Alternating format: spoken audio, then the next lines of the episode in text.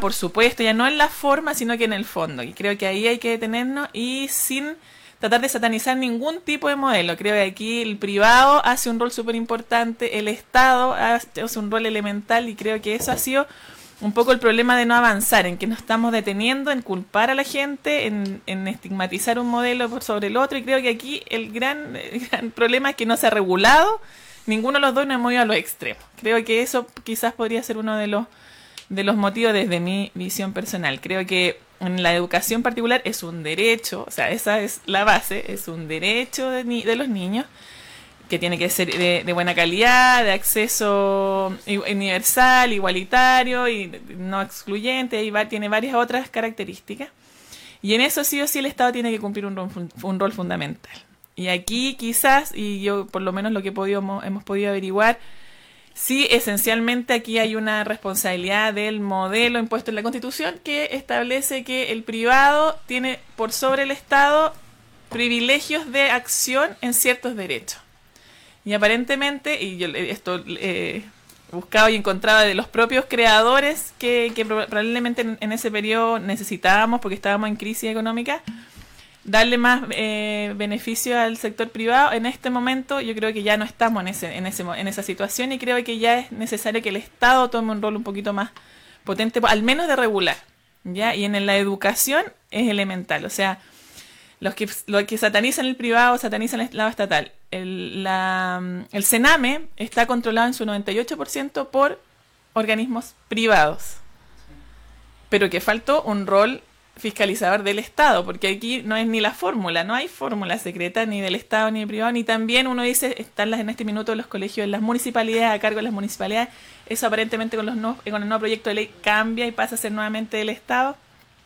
También es algo que genera desigualdad porque va a depender del recurso de cada municipalidad, la calidad que ofrece sobre ese establecimiento o de la iniciativa que tenga el alcalde en ese momento. Entonces también son cosas que van generando eh, desigualdades. Creo que quizás por ahí, para mencionar el tema de lo que está en la, en educación de párvulo, eh, peleando por este proyecto de ley de la universal, va enfocado quizás la, la pelea mm, siempre la hemos tenido con respecto a la forma y creo que esta es una gran oportunidad de hablar del fondo y de ver cómo queremos el futuro y cómo si queremos efectivamente. Yo creo que aquí en Puerto Aysén y una mirada que siempre la traigo desde que llegué acá, se generan se genera una suerte de oasis, o no sé cómo, cómo mencionarlo, pero, pero acá todos los, los, centros educacionales son gratuitos. Y eso permite que en los colegios nos encontremos gente de todos los niveles sociales y creo que eso es parte de una educación enriquecedora para un niño que esté rodeado de pares de todos los tipos, de todos los niveles sociales. Y creo que eso es quizás el ideal y que a mí personalmente me gustaría que fuera ojalá garantizado para el resto también de Chile, donde si es privado o es particular, no prime el acceso económico para tener una mejor calidad, sino que tengamos toda una base por lo menos y nos encontremos a gente que tiene dinero pero que considera que la educación pública es buena, tenga también acceso a la educación pública y podamos tener compañeros y, pares que no tengamos, que no vayan perpetuizando la, desigualdad. Eh, Carolina. Eh, yo completamente de acuerdo con, Francisca. Igual encuentro que este es un tremendo tema porque yo encuentro un privilegio esta región. Hoy este, este año se creó el primer colegio mm, privado en la región, en Coyhaique, ¿ya? el Colegio Patagonia. Pero si no es por ese establecimiento, la verdad es que es, una suerte que, que en el fondo que todos sean gratuitos y tú puedas optar. Ahora, hay como cosas, a mí como que lo que me mm, perturba de todas las decisiones que se toman es lo, lo poco en cuenta que se toma la opinión de la gente que está ahí donde las papas queman, ¿cachai?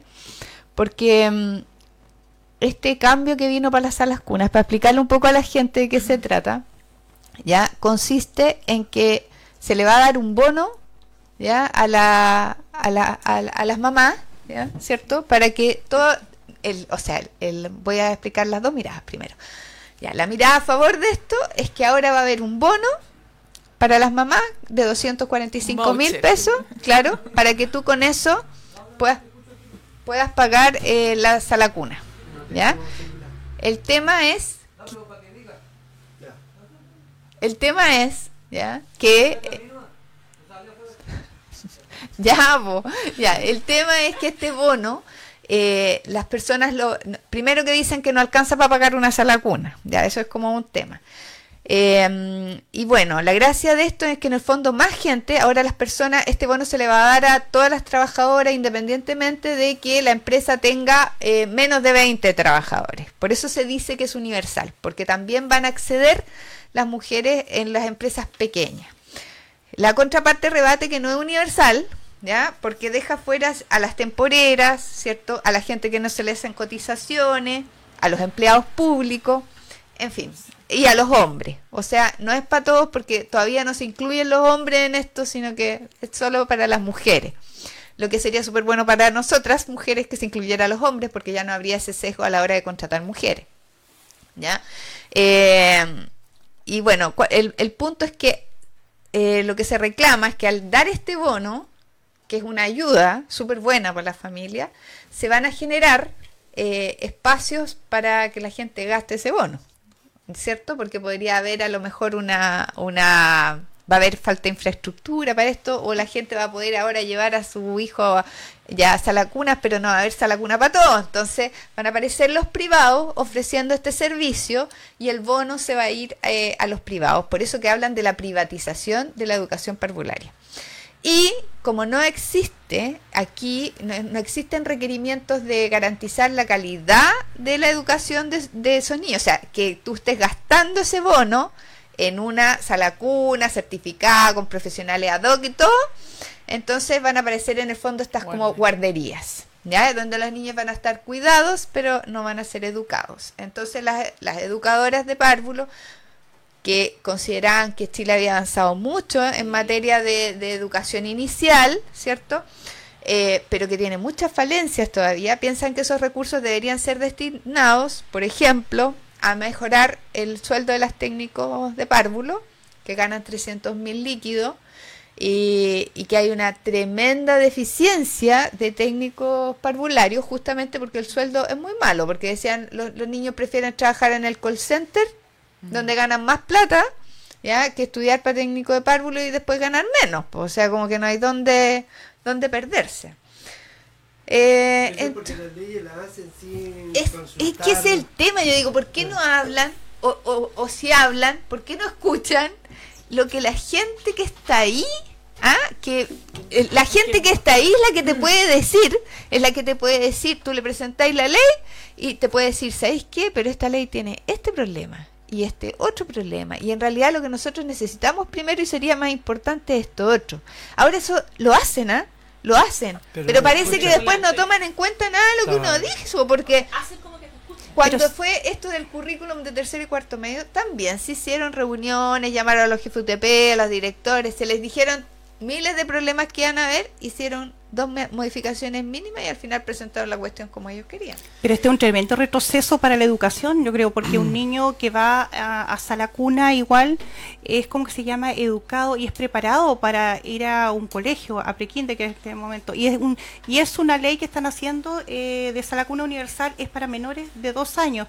Y también por lo que decía Carolina, excluyen a mucho sector, no por ser del sector público, eh, se va a ganar más, tiene un sueldo mensual, pero igual, y una mamá que mantiene, por ejemplo, tres niños que tiene, es mamá de tres niños y sola, o sea, imagínese, eh, no es que tenga una situación eh, excelente. Y esos 200 mil pesos serán supervisados y que se van a dar y se van a eh, enfocar a usarlo exclusivamente en eso. O sea, tus hijos van a tener una seguridad que van a estar bien en un lugar eh, que, que, esté, como dice Carolina, supervisado. O sea, es un tremendo retroceso. Y los que tienen que ver con esto es nuestros representantes, por los diputados, los senadores, ¿dónde están en ese minuto cuando tienen que, eh, ¿cómo se llama?, aprobar una ley. Ahí nosotros queremos que nuestros representantes eh, sean nuestra voz. Para eso uno los elige, para que sean nuestra voz para que lleven los problemas. Además que generalmente, por ejemplo, acá en la región hay gente que, que se supone que ve el día a día de, los problemas de, de, la población, del pueblo. Entonces, eh, esto lo encuentro, eh, no es, es como como se dice vulgarmente, estirado de las mechas la, la ley, lo encuentro, pero horrible, un retroceso tremendo. Eh, eh, bueno, yo creo que producto de todas estas movilizaciones sociales y que después aparezcan con esta ley, creo que no han entendido nada. O sea, como que las movilizaciones sociales no lograron. Venía, aunque haya venido de antes, pero de todas maneras, eh, o sea, estamos haciendo estas movilizaciones sociales, todo el mundo salió adelante porque no queríamos más privatización de varios de los servicios que nosotros tenemos que tener por derecho y aparece esta ley de privatizar la sala cuna. O sea, nadie no están entendiendo absolutamente nada, creo yo. Ya, ahora quiero hablar un punto distinto para que para que Julio ya lo, que pasa es que hay, un punto bien importante ¿ah? es que, se aplica a todas las leyes yo no creo que esto sea per se malo ya o sea eh, yo creo que igual cuando se hacen se hacen con buena intención hay un montón de mamás que podrían recibir este bono que hoy día no tienen ninguna ayuda para dejar a sus hijos con nadie porque no entran en la sala cuna pues. por ejemplo estas estas eh, personas que están en una empresa ¿cierto? Mujeres que trabajan en una empresa donde hay 10 trabajadores no tienen derechos a la cuna y no reciben hoy ningún bono. El problema es que en Chile el que puede se aprovecha. Entonces, si tú vas a entregar un bono de ahora en adelante, es que esa es nuestra cultura, po. o sea, tú podiste aprovechar. Si vas a entregar un bono y no lo vas a amarrar de manera que la persona lo use en una guardería como corresponde, nuestros niños van a estar desprotegidos. Si vas a entregar este bono, ¿ya? Y no te vas a preocupar, no tienes la capacidad de fiscalizar las guarderías que se van a crear, ¿cierto? O no tienes la capacidad de ver... Ah, porque una de las cosas de esto es que la, empresa, la, gracia de, es que los empresarios dejan de pagar la sala cuna. Se me había olvidado mencionar eso, que no es un detalle, ah. detalle menor. El empresario con esto deja de pasar pagar la sala cuna porque se crea un fondo solidario que eh, es del 0,1% del eh, sueldo que nos lo van a descontar a nosotros el 0,1 ahí está la mano negra y también se lo van a descontar a los empresarios pero parece que el tema es que de los empresarios el de los empresarios va a salir del fondo de cesantía entonces en el fondo los empresarios se ahorran esto. Entonces ahora yo digo yo digo cómo como cuando piensan esto, no piensan en toda la gente que va a saltar a decir, pero ¿cómo? ¿Te fijáis? no yo creo que la gente ha saltado igual. El problema es que con las marchas pacíficas nadie lo pescan. Los profesores se movilizaron. ¿Cuántos meses estuvieron movilizados los profesores? ¿Qué consiguieron? Gracias. Eso Discúlpame Carolina, pero eh, disculpa Jessica, pero ahí no es que yo que sea reclamadora, comunista, socialista, no sé de izquierda que le ponen todo, tallan que somos reclamadores, pero el punto aquí que el cerebro de todo esto es un empresario. Entonces, ¿qué pasa? El presidente es un empresario. Él ve enfocado a esa a la empresa. Si va a excluir al empresario de que pague esto, imagínate entonces a qué llegamos. eh, eh no, pero yo no soy fan del, del no, yo tampoco. ¿ah? no, no, yo tampoco. Decirlo, pero, por ejemplo, yo estoy, o sea, aquí es harta la gente que no ha hecho la pega, porque con la, con la reforma de tercero y cuarto medio, que es horrenda, ¿ya? y que no va a traer ningún aporte, les puedo explicar después por qué, esa cuestión se viene gestando de antes. De antes. Obvio. Pero por eso, por eso eh, eh, ahí están los diputados. Jessica tiene la palabra. Es que ah, estamos enfocados, o sea, convocados hoy día por la educación. Si la educación estamos hablando que parte de los desde el inicio, entonces en realidad no deberíamos hablar de las leyes, sino debiésemos hablar de que deberíamos tener menos horas de trabajo para estar más con nuestros hijos. Ese es el origen del tema de hoy día. Pasamos muy poco tiempo con nuestro hijo. Yo, la que tengo más hijos, no sé qué digo nuestro. Pero bueno, con lo que ustedes. claro. Tuve la suerte de que mi mamá me crió. Y eso fue súper enriquecedor para mí y no tenía tele porque lo he dicho mil veces de la junta y creo que a los 10 años conocí la tele. y una conexión que uno tiene con la naturaleza, con el ambiente y el pensar, el sentido común que hoy día los millennium ya no tienen. Entonces, claro, la sala cuna, la privatización es todo un tema, pero en realidad el tema de la educación es poder compartir más los padres con los hijos desde el inicio. Eso es lo que pienso. Yo quería volver, eh, bueno, eh, yo hago un taller de dos horas en el Santa Teresa de Forjadores Ambientales, que lo paso súper bien, pero es súper cansador. Y pienso en la, en la Caro, por ejemplo, que está toda la mañana y toda la tarde. O sea, me vuelvo mono.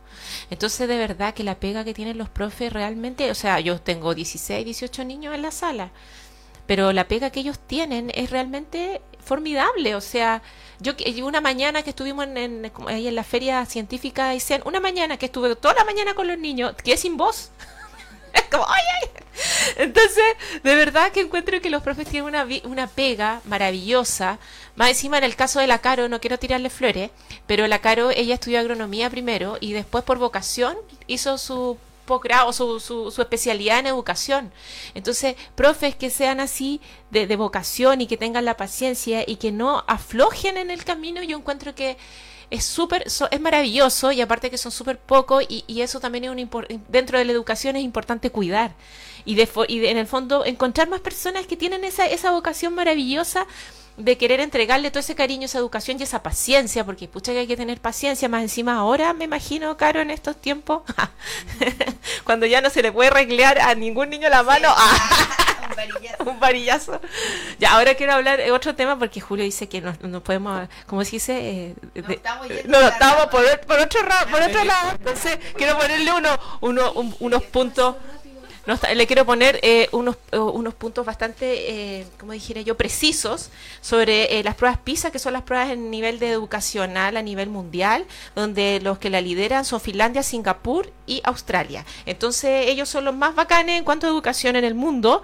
¿Y qué hacen estos tres países? Una, ni una pantalla interactiva de los niños hasta los 12 años y lo que hacen es harto experimento, aprenden varios idiomas, aprenden distintos instrumentos y hacen varios deportes. Y a los 12 años empiezan a programar y hacen robótica. Ya casi todos estos niños van a dar a Silicon Valley y en Estados Unidos donde son como los grandes genios. Y otro, otro punto que quería contarles también que me pareció interesante que es, por ejemplo, Steve Jobs, que es el creador de los Mac y de los iPad. Eh, le preguntaron, oye, así que tu hijo deben estar contentos, porque ya se peleaban el primer iPad, el segundo, no sé, el no sé cuántito. Entonces le, le preguntan a Steve Jobs, oye, tu hijo debe estar felices que tú, ellos son los primeros en recibir el iPad. No, yo no les doy ninguna pantalla interactiva hasta, a mis hijos hasta, no sé, 12, 13 años. Eso.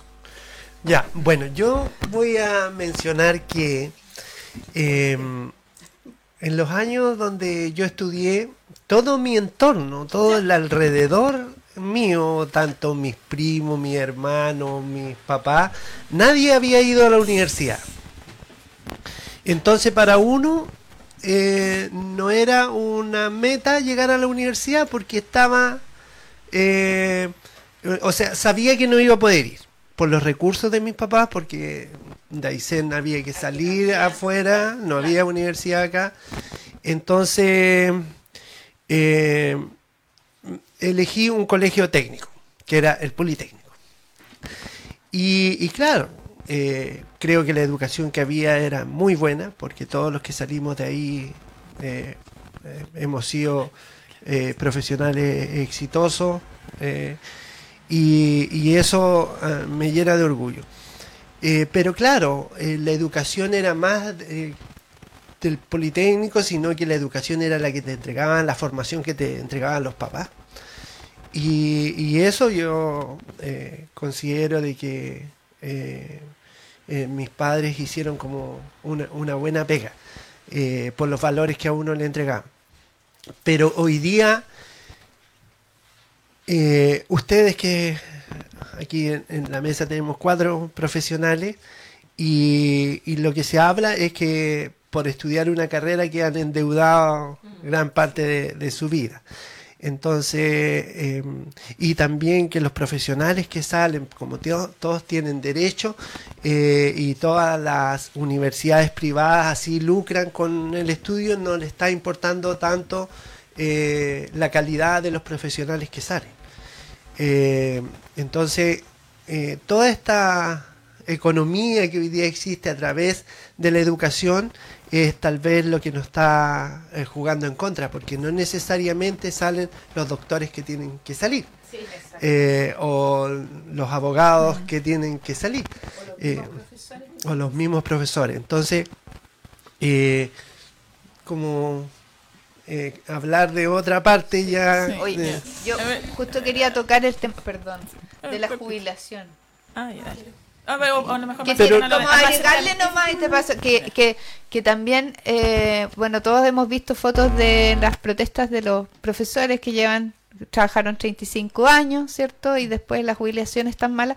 Eso también eterniza a los profesionales, eh, a los médicos, a, los, a todo el mundo, lo eterniza en su puesto de trabajo porque no pueden o no quieren jubilar todavía porque la jubilación va a ser tan mala. Mm. Y eso provoca también, ¿cierto?, que eh, gente que está muy cansada de hacer lo que hace, porque a mí me encanta educar, ¿ya? a mí me gusta lo que yo hago, pero eh, igual es súper desgastador, como dice Ingrid. Entonces, eh, estar, eh, tenemos profesores que tienen más de 60 años, más de 65 años en el sistema. Yo no conozco en el fondo, en este momento no estoy pensando en nadie particularmente. Y, y si tú estás muy cansado y ya llevas mucho tiempo haciendo lo que hagas, sea docencia, sea medicina, sea lo que sea, eh, uno no puede estar en su 100%. Pues no sé si sí, yo creo que vamos a tener que hacer un capítulo de AFP. Seguro, porque definitivamente eso no está correcto. un poco del tema que, que hablaba Julio, yo creo que efectivamente las decisiones se están tomando en función del mercado, no de los derechos elementales de todos los ciudadanos. Yo creo que cuando eso pasa, en el fondo, no estamos, estamos lo que los números más azules de este modelo que, que tenemos es eh, a cuánto ha abarcado, a cuánta gente ahora tiene acceso a la educación, o sea, que sí hemos llegado, ahora la escolaridad es completa casi la gran mayoría, efectivamente se está llegando a más niños. ¿A qué costo? A costo de que familias estén endeudadas pagando por jardines infantiles 300 mil pesos mensuales, que eso es la realidad de las grandes ciudades, pagar 300, 200, por lo menos mil pesos por un jardín infantil. Y eso hace que eh, todo lo que ya sabemos, los papás tengan que estar trabajando 40 mil horas a la semana quizá lo mejor otro cortito y más asociado a la ciudad, a la comuna de Aysén, me gustaría también poner el foco en la, en la riqueza que tenemos nosotros del entorno, de, de, que tenemos parques naturales y lugares que a lo mejor las grandes ciudades tienen que viajar para llegar a una plaza. Nosotros aquí la tenemos caminando el acceso a la naturaleza y creo que eso a nivel de crecimiento, de formación y educación es elemental y creo que es algo donde los siguientes año las políticas locales, nacionales debieran también enfocarnos en el acceso y cómo nosotros utilizamos e ingresamos dentro del currículum el, el, estar en la naturaleza, el observar la naturaleza, el trabajar con la naturaleza, creo que eso es algo que como, como AICEN tenemos y que debiéramos aprovecharlo, valorarlo. Quizás eh, también el tema de seguridad, nosotros podemos todavía, los niños pueden jugar en las calles sin riesgo, nuestra, nuestra comuna todavía lo, o sea, lo permite, una comuna bastante segura, uno en, las grandes ciudades ya los niños están cada vez más dentro de las casas y por eso el acceso a estas las tablets es la única alternativa para mantenerlos entretenidos. Yo nací, crecí Santiago y, en Santiago vivíamos en un pasaje y jugaba un pasaje abierto, todos los niños de toda la villa, ahora eso es imposible. O sea, nadie ya puede dejar a su hijo en la calle con acceso libre al, a una avenida, por ejemplo, y eso acá todavía en lo tenemos. Y creo que eso de la comunidad y de educar, lo que hablamos la otra vez de, de estas actividades después del colegio, son súper son súper importantes también para la formación de nuestros niños con, con vecinos, con actividades extraprogramáticas creo que por ahí quizás podemos ir orientando hacia las, tareas del futuro de Aysén. yo, yo quiero dar una luz de esperanza ah, ya, en nuestra conversación de hoy día, que ha sido como bien así, como ah, todo lo que está mal. Eh, hay una frase que dice, sé el cambio que tú esperas ver en el mundo, ¿cierto? Y yo, yo quiero destacar la labor que hacen mis colegas dentro de este marco, como dice Ingrid, que existe, porque igual tenemos eh, un montón de profes de docente haciendo grandes cosas en su establecimiento que no siempre se visibilizan, ¿ya? Pero tenemos un trabajo súper rico en metodología Montessori, en el Bambín, ¿cierto? Tenemos a la Escuela de Lenguaje Calente, de repente nos sorprende con su, con su eh, trabajo artístico, ya sus proyectos de arte y todo. Y así tenemos mucha gente, tenemos una chica, una chica que, que la reconocieron en el acto del Día del Profesor de los Rotarios, de Caleta Andrade, no recuerdo su nombre, ah, pero que hace un trabajo precioso, sí, con los niños allá. Tiene un grupo que se llama Los Padrinos Mágicos y se preocupan de los adultos mayores de la, de, de la comuna.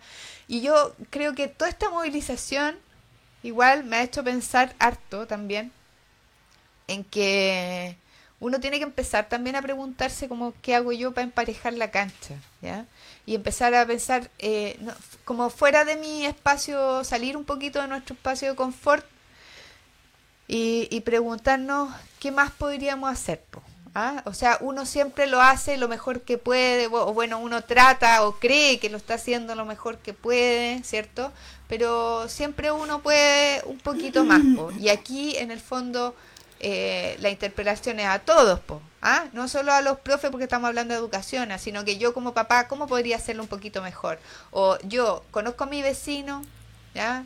Sé, sé quién es mi vecino, tengo de vecino un adulto mayor, a lo mejor yo podría ayudarle en algo, ya no sé, hay cosas tan mínimas, ir a taparle la leña porque yo tengo un plástico y que él no tiene y veo que la leña se la está mojando no sé, como que yo igual me he cuestionado, yo creo que este cuestionamiento no tiene que ser al otro, porque igual en, estas movilizaciones igual estamos centrados en el otro, que en este caso el Estado, el gobierno, los senadores, los diputados, ya, pero ahora como que mirarse un poquito, así mismo, y preguntarse, mismo, ¿lo estás haciendo tan bien?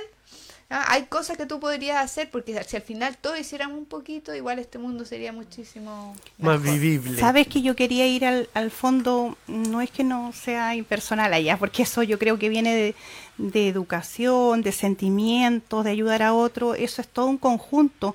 Eso, eh, ¿cómo se llama? Es, la formación, de hecho, de, de, la educación de casa. Pero eh, yo quería hablar de educación en cuanto ya más dinero que es la realidad igual de muchos papás. Yo por lo menos tengo eh, dos hijas estudiando, una estudia y, se paga los estudios, eh, trabaja y se paga los estudios, la otra está con beca y, también nosotros tenemos que aportarle.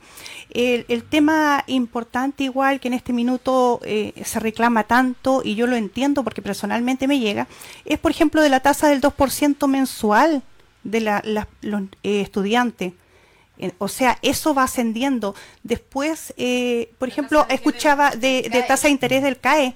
Resulta que, eh, ¿cómo se llama? Antes era más, pero nosotros se supone que una sociedad va progresando va tratando de, de, de, ¿cómo se llama?, de progresar, porque si nos remontamos años atrás tampoco no todos teníamos la posibilidad de salir de, de ISEM para estudiar, hoy día hay más posibilidades, pero ¿por qué no pensar y soñar que podemos mejorar la educación en cuanto igual económico? Porque es muy importante la parte económica, porque nosotros la mejor herencia que le podemos dejar a nuestros hijos es la educación. Se te puede quemar eh, tu empresa, se te puede quemar eh, la casa, pero tú sigues teniendo las herramientas necesarias para trabajar, vas a poder de nuevo salir adelante. O sea, ese por ejemplo, es así pienso yo y así trato de darle todo todo lo mejor a los hijos la educación, que ellos se puedan valer por sí mismos. Y el tema que no que no eh, llega mucho es, por ejemplo, el que hay que después los chiquillos quedan endeudados, no pueden ni optar, por ejemplo, cuando ya son eh, papás y salen profesionales, no pueden optar un crédito. Por ejemplo, a un crédito tan simple que hipotecario de una casa, el, no, uno no pide que se lo den. Yo, por ejemplo, compré mi casa con crédito hipotecario. Uno no pide que se lo den sino que pide que puedas optar con ese trabajo a un crédito porque es difícil llegar y comprarse una casa si no tienes una herencia, eh, eh, ¿cómo se llama? Si no eres eh, de plata. Entonces, ese es el problema que a todos nos aquejan y, y, por qué luchan los papás, porque están, eh, a veces están sin trabajo y ya tienen que empezar a, pagar, ¿cómo se llama? La, el, el crédito. Ese es un problema bastante que no a todos, muchos papás de hoy en día nos afecta. Bueno, yo primero quiero agradecerle porque cada domingo me voy súper contento. Eh, hoy día tocamos un tema que yo creo que no tocamos ni un, ni un 0,01% de lo que significa este, eh, este, este tema. Y, y bueno, ya ha pasado ya casi una hora, estamos a punto de terminar. Yo lo único que, que me eh, queda agradecerles porque sé que cada una se prepara, pero eh, hay, que eran cosas que quería quería tratar, pero al final no, no, no nos dio el tiempo, eh, no sobre la educación municipal, porque eh, uno ve las diferencias, o sea, todos reciben la misma subvención y porque un colegio particular tiene todo, eh, todas las cosas y, los colegios públicos no, no, lo tienen. Cuando un, un, un, colegio particular subvencionado tiene que construir el establecimiento, construir el gimnasio, y por otro lado la educación municipal le construye en el gimnasio, eh, se le entrega todo y, no funciona. Eh, no tienen eh, materiales y entonces claro entonces creo que, que, que está mal. Cuando Ingrid nos dice que para en, países desarrollados que tienen más alto índice, de la mejor educación del mundo, eh, potencian el deporte, potencian las artes, y acá vemos que lo despotencian porque ni siquiera en los colegios municipales tienen eh, los instrumentos o las cosas que necesitarían para hacer eso. Entonces, eh, y de repente con cosas tan fáciles. Eh, pero bueno, eh, se nos está acabando el tiempo, así que vamos a dar eh, la despedida y, y, yo creo que esto lo vamos a tener que tocar otro día, en otro programa más, seguir con el tema. Bueno, el tema de educación tiene varias aristas, sumado a que estamos en una situación país complicada, entonces, claro, la conversación es difícil que tenga un solo centro porque estamos descontentos en tantos ámbitos y la educación es tan amplia y es tan importante que nos lleva como a, a pimponear un poco el tema. Pero eh, siempre, o sea, hay más programas, así que podemos en un momento hacer un programa de los colegios municipales enfocado a ICEN, que en realidad es lo que el, fondo de este programa es enfocar en Aysén, pero como ya dije, estamos en un tema país y estamos descontentos por varias cosas. Ya, yo me despido y, quiero pasarles unos avisos. Creo que pueden. Eh, invitarlos a que vayan a comprar a la feria, que no tiene que a la feria de Lautaro los días sábados de 9 a 2 están las señoras que siembran su semillita y, y siempre tienen cositas todo el año, entonces no mucha gente lo conoce, pero ahí tienen hueitos de campo y cositas de acá. Ese es un aviso. Es en calle Lautaro 680, todos los sábados de 9 a 14 horas. Lo otro es que el próximo tema del programa va a ser el TTP-11, que está, eh, creo que no todos eh, conocen mucho el tema y es interesante y es un tema puntual, así que vamos a estar más enfocados. Y eh, en cuanto a la ciudadanía, pedirles que recen por lo que está ocurriendo en nuestro país y que salgamos pronto de esto. Eso. Muy bien, Carolina, para despedirse. Sí, eh, bueno, gracias a todos. En realidad quedó casi todo en el tintero. Es un tema largo, extenso, difícil. Eh, invitarlos nomás a, a, hacer esta reflexión que yo decía y, ver en qué podemos ser, en qué podemos ser parte del cambio, digamos. Eso, gracias. Catalina. Eh, bueno, em, es un tema bastante interesante, faltó mucho porque es, como dice, bastante arista la educación, que es un tema que no eh, compete a todos. Y también yo quería invitar a una actividad que yo voy a hacer el día sábado 9, eh, Mujeres y el Sindicalismo. esto va enfocado a se va a tratar sobre cómo se hace un sindicato, las leyes y todo, que nosotros tenemos que estar preparadas como mujer y enfocado a la mujer aicelina trabajadora. Eh, esa actividad va a ser el sábado a las tres y media en Cereceda. Em, bueno, en Facebook yo lo voy a colocar, ¿eh? en, en, Cereceda, la sede del Partido Socialista. Es una, es como para instruir a las mujeres y sobre lo que se trata nuestros derechos nuestros derechos como trabajadora. Entonces va a ser una tarde amena, de conversación, de discusión, con un coffee y, va a estar, eh, es por un proyecto que me gané de, dentro del partido que se llama Michelle Peña. Así que ahí los espero, están invitados todos. No es, no es eh, con, el, con el objetivo de, ¿cómo se llama?, politizar esto ni nada, sino que es un, eh, yo creo que es un tema que nos compete a todos los sindicatos porque así podemos avanzar en las leyes eh, laborales. Sí, bueno, felicitar a Catalina porque hoy día que está tan mal mirada la política y todo, y ella que tenga la, la eh, perseverancia y, y hacer un trabajo en esa línea, creo que tiene mucho mérito. Francisca. cortito, nos queda poquito. Eh, bueno, por parte de la Fundación Hay Ciencia estamos en un proyecto también haciendo un poco cargo de, este poncho que nos llega a nosotros como, como sociedad civil organizada en este caso, que un proyecto que se llama Escuela Bosque y va a tratar de, estamos armando un programa junto con la psiquiatría infantil del hospital también, eh, de poder trabajar con, con grupos que tal vez no están tan considerados en este minuto por parte del sistema tradicional de educación niños con necesidades especiales, niños con eh, drogadicción, rehabilitación también, entonces también por ahí quizás vamos a hacer un trabajo. Y lo otro final, un mensaje en, la auto, en ser autodidacta y educarnos. En este periodo que estamos de crisis, leer, leer, apagar un poquito la tele y leer, leer para poder tener una, opinión informada. Yo creo que es la pega que nos, nos faltó, en la que, de la que, en la que fallamos y que tenemos la oportunidad esta vez de hacerlo bien. Hay ciencia, qué, qué, lindo su fundación, qué lindo el trabajo que están desarrollando y bueno, eh, eh, Ingrid, ¿qué... Eh, bueno, eh, bueno, despedirme de todo, agradecer su audiencia y quería lo último decir de, de esta investigadora que yo les comentaba que eh, en realidad el tema de los celulares eh, y especialmente los WhatsApp y la conexión que tenemos con esto, ellos como que lo crean para hacernos creer que somos súper clamorosos. Eso me llamó la atención porque como todo el rato como que siempre alguien me está necesitando, entonces tengo que estar siempre súper atenta porque soy súper glamorosa. entonces yo creo que este sistema nos ha hecho creer que somos muy glamorosos y por eso tenemos esa conexión todo el rato con los celulares. Entonces, ojo con eso de. Porque en realidad los niños.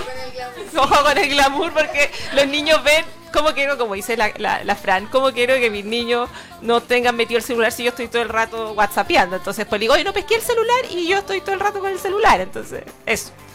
Sí, bueno. Eh, el programa Saltando Cerco. el que sé que le va Ahora el celular. Así que eh, bueno, eh, espero que la gente entienda que no voy a poder eh, contestar. Ostentar de celular. claro, pero bueno, agradecer, agradecer la sintonía. Sé que cada domingo nos escucha más gente. gracias por esos comentarios que nos hacen. Y, bueno, agradecerle a ustedes, chiquillas, por, por ese tratar de entregar a la comunidad lo que lo que hace falta, la conversación, el, poner temas eh, de discusión en la familia. Así que ese programa, este programa trata de hacer eso, de, poder estar en, sintonía con todos y, poder preocuparnos de, mejorar eh, nuestra situación en Aysén. Eh, será hasta el próximo domingo, Catalina. Ah, era Cereceda 453. Ahí los espero. Ya. A las mujeres ahí empoderadas. Muy bien. Será hasta el próximo domingo, si Dios quiere.